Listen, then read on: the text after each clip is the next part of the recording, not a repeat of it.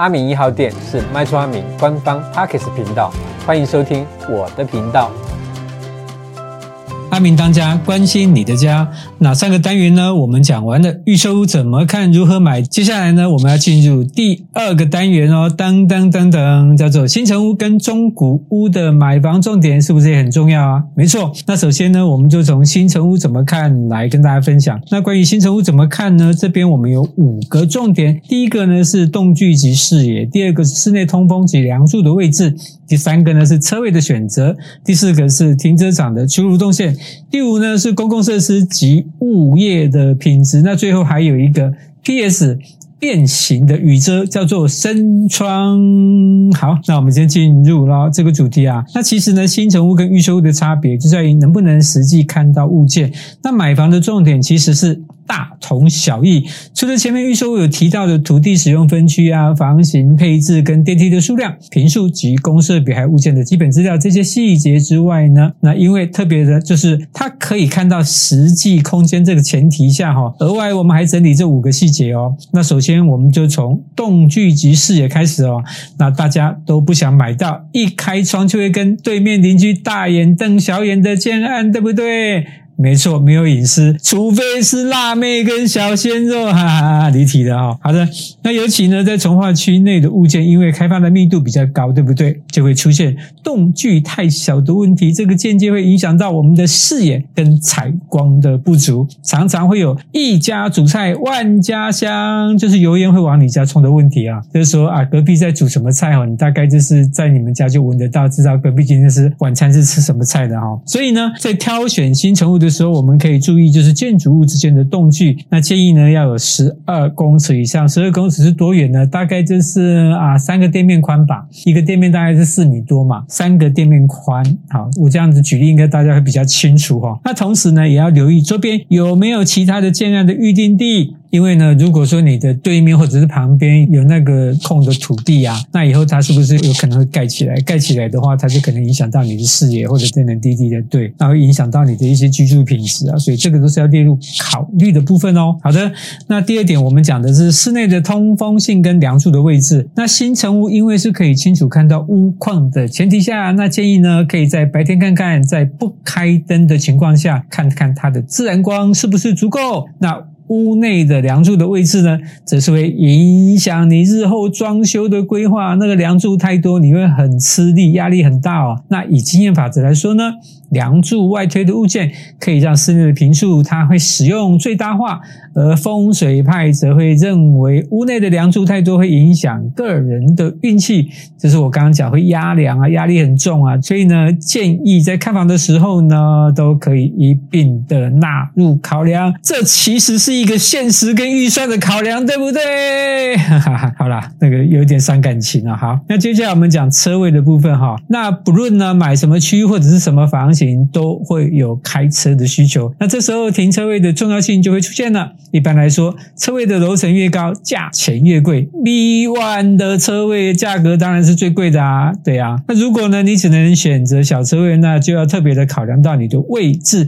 假如你今天是选在三格车位的中间。就可能会发生变成夹心饼干的状态。当左右两边的车子停得比较靠近你的车位，想开门下车就是几个扣带机啊！假如又遇上那个停车技术欠佳的朋友，驾照是用火机考的，那就有很大的机会会跟邻居发生碰碰车的窘境啊！所以呢，如果对自己的停车技术没有很有自信的话，建议不要选择两旁是停车格，一侧是停车格，另一侧是。墙面这两种停车位哦，当然啦，除非它的车道的规划预留的走道空间的就熟悉啊，哈哈哈。好的，接下来讲停车场的出入动线了哈。如果呢遇到新成屋的位置，它在主要的干道旁边，那这时候我们建议要选出入动线有人车分离的规划，还有最好是还能够单进单出哦，因为双向会车这个会增加我们要考量人品的问题啊，因为。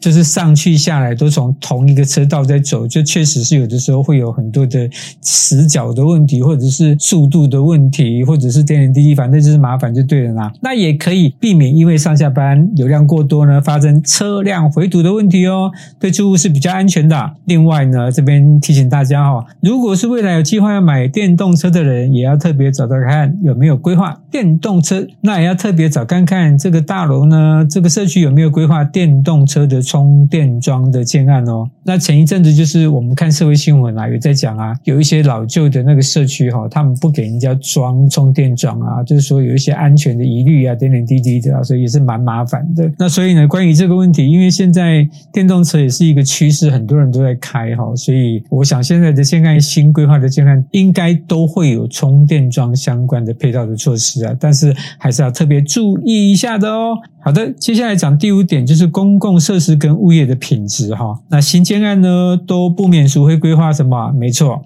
视听室、阅览室、游泳池跟健身房，但是你不见得会用了哈。那最主要就是要建议评估自己到底是不是会用到这一些公共设施哦，因为这一些设施不仅会增加公设比，同时呢，这一些设施的维护费用会加在社区管理费里面，你没有用，你一样要付费哦。好的，那另外呢，我们要确认社区的物业管理品质，这个就重要，因为呢，好的物业管理可以让社区正常运作。让房价保值，不好的物业管理，你住的会生气气哦。好的，那新城屋呢？虽然可以实际看到房屋的屋况，但也因为部分的建案是从预售屋就开始卖，也就是说，不少的新城屋是预售剩下的余屋。另外一种是说法比较漂亮的是说保留户啦，那真的是不是能够挑到符合自己的条件的物件，是一个挑战。这是让跟我促言促言啦。好的。那讲完了促言之后呢，接下来我们要讲一个叫做变形的金刚，而不是是变形的雨遮，它叫做深窗啊。为什么会有深窗这个名词呢？是自从呢我们的雨遮不计价之后，就出现了深窗这个名词。有部分的建商会用深窗来解决遮阳遮雨的需求。那深窗呢，它跟雨遮一样，是可以不让雨水渗入室内，它就是将梁柱外移到建筑物的四周，把原先的平面大窗平面的部分，它直接就是外推变成一个。深凹的小长窗，而这个深凹的小长窗呢，是你用不到，却又被变相的加在你的室内平数啦。那至于呢，柱子算在主建物平数还是公设的平数呢？那我们常见的分类的方式是这样哦：室内的柱子算是主建物的平数，就是墙里面的柱子；室外的柱子算是公设平数，就是墙外面的柱子。那如果呢，柱子呢一半在里面，一半在外面，那就依墙面切起划分为室内跟室外哦，分别。它就会记录你的主建物跟公社的坪数啊。那也就是阿明这边建议大家呢，在交屋之后，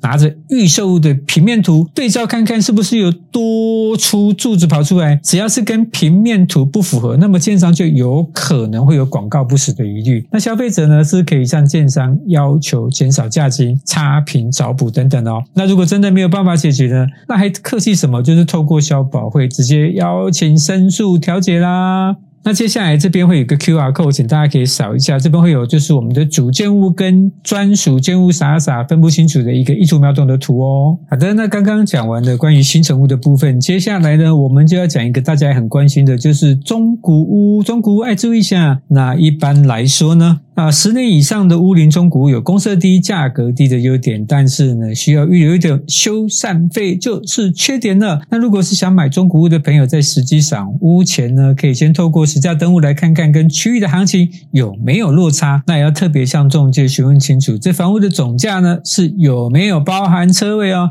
车位呢是平面的还是机械的？综合去评估这个售价，干是合理啊。那其实呢，购买中古屋跟新成屋的看房重点是差不多的，我们都是可以透过实地走走看看格局跟屋况，但是因为它是有使用过的状况，所以我们针对排水、电路跟漏水的状况要特别的看仔细。那接下来呢，我们就针对购买十年以上的中古屋有四个点要分享，哪四个呢？第一个呢是电路管线，第二个呢是排水漏水的状况，第三个是真违建的问题，第四个是周边的环境，当然也有同厂加印附属建物可以计价计平吗？好的。那接下来我们就讲电路管线的部分哦。管线的部分，我们都建议要适当的更换，因为哦，现在的家电设施跟以前是不一样啊。以前我们客厅可能就是一个钨丝灯泡就解决了，那现在我们可能还会开冷气啊，还会装美术灯啊，还会有按摩椅啊什么的，反正就是那个现在的用电跟以前的用电量是不一样的。那最主要是检查它这个电箱是新式或者是旧式的。大家有没有印象？以前家里面那种电箱哦是用推的，上下推的哈，现在是用搬的，啪。有那个会自动跳电的，以前是那个上下推的哈。那最主要就是说，我们去检查电箱，它是新式跟旧式，也要确认的就是它的。电线它的线径我告抽不哦，它有没有更换过？有没有烧焦的痕迹？这些细节要特别注意。就把那个电箱打开就对了啦哈。那第二个我们讲排水漏水的状况，要检查呢墙壁啊、窗边、天花板有没有渗水壁啊，尤其是靠外面前阳台窗边的四十五度角，嗯，有一点专业哈。反正就是那个转角的地方就对了啦哈。那另外呢，还可以检视外墙的设计，就留意它是不是容易说雨天会积水哈。有的设计它的排水是就。是会有一点突出哈，所以你雨只要滴下来，它就会排出去。那有一些它可能是做工不好，甚至还有点倒凹进来。你一下雨的时候，那个水不仅排不出去，还会淹在里面哈，这个是很不好的哦。那接下来呢，就是说屋内各处的排水孔，像浴室啊、阳台啊、琉璃台啊这些地方，它的那些下坠也黑的收窄哈，有通不？有没有通顺啊？哈，那个水要排一下才知道哈。好的，那这边呢，特别阿明也准备了一个中古屋的验屋清单，那这边有一个 QR code，大家可以扫一下。那这一张图我觉得是很好用的，赶快去扫一下哦。好的，那接下来我们讲第三点呢，就是真违建的问题哦。老房要特别注意呢，有没有违规增建跟二次施工的状态。在八十四年一月一号以后就属于新违建哦。那大方向就是说，它是不是会挤爆挤塞，或者是造车裂管？最主要就是说，你有没有就是安全性跟影响交通了哈。那当然就是区域性也是很重要，像在都会区的话，就是有很多地方是挤爆挤塞的。那以台湾的执法态度来讲，很多都还是就是列车照管的哈，并不会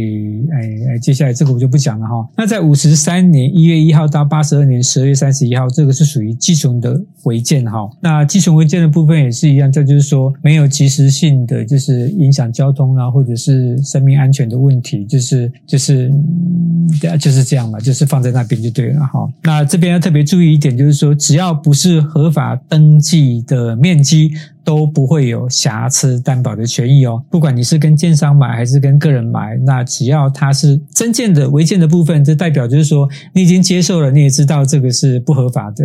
那不合法的就不会有合法的权益保障，这边要特别注意一下。好的，那这边阿明也补充一张，就是违章建筑的意图秒懂 QR code 加，大家可以扫一下。那接下来我们讲第四点，就是周边的环境了。那除了要留意，就是我们本身这个房子跟它的上下楼层是不是是凶宅，那也要去了解一下附近有没有比较讨厌的险恶设施哈。那还有就是居住的人口素质等等等。那关于凶宅的部分，目前我们只能问管区、问管理员、问李里长网络搜寻了。目前也只能这样哦哈。好的，那这边阿明再附赠一个险恶设施的意图秒懂 QR code，大家快点扫一下。好的，那这边建议就是说，屋龄十年以内的房子，我们是可以考虑直接将重点放在设计装潢的需求上面。哈，那最好的话就是沿用它原有的设计去使用啦。那也可以针对自己的习惯去采购家电装修、厨房跟卫浴的后咯，那那是可以比较节省预算的哦。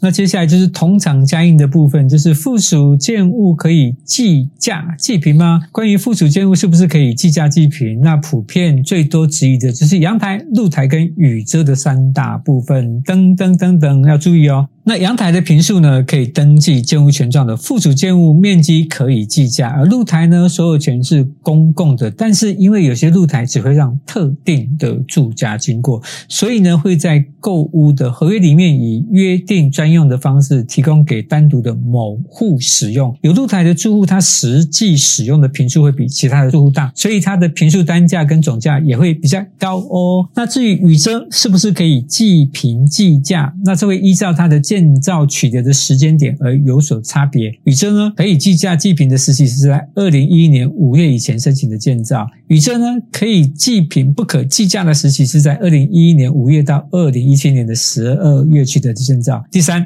那宇宙呢，不计坪不计价的时期，就是在二零一八年以后取得的建造，就是不计坪不计价哦。好的，那二零一八年以后所申请的建造与遮就是不计坪不计价。那不论呢是预售屋、新成屋、建物测绘规定，全部删除。所以呢，如果还有新建案的面积部分标示有雨遮、屋檐等等等等，这时候它是一律不登记也不计价的哦。喜欢我的频道，请分享给更多人知道。不喜欢我的频道，请让我知道。阿敏一号店，我们下回见。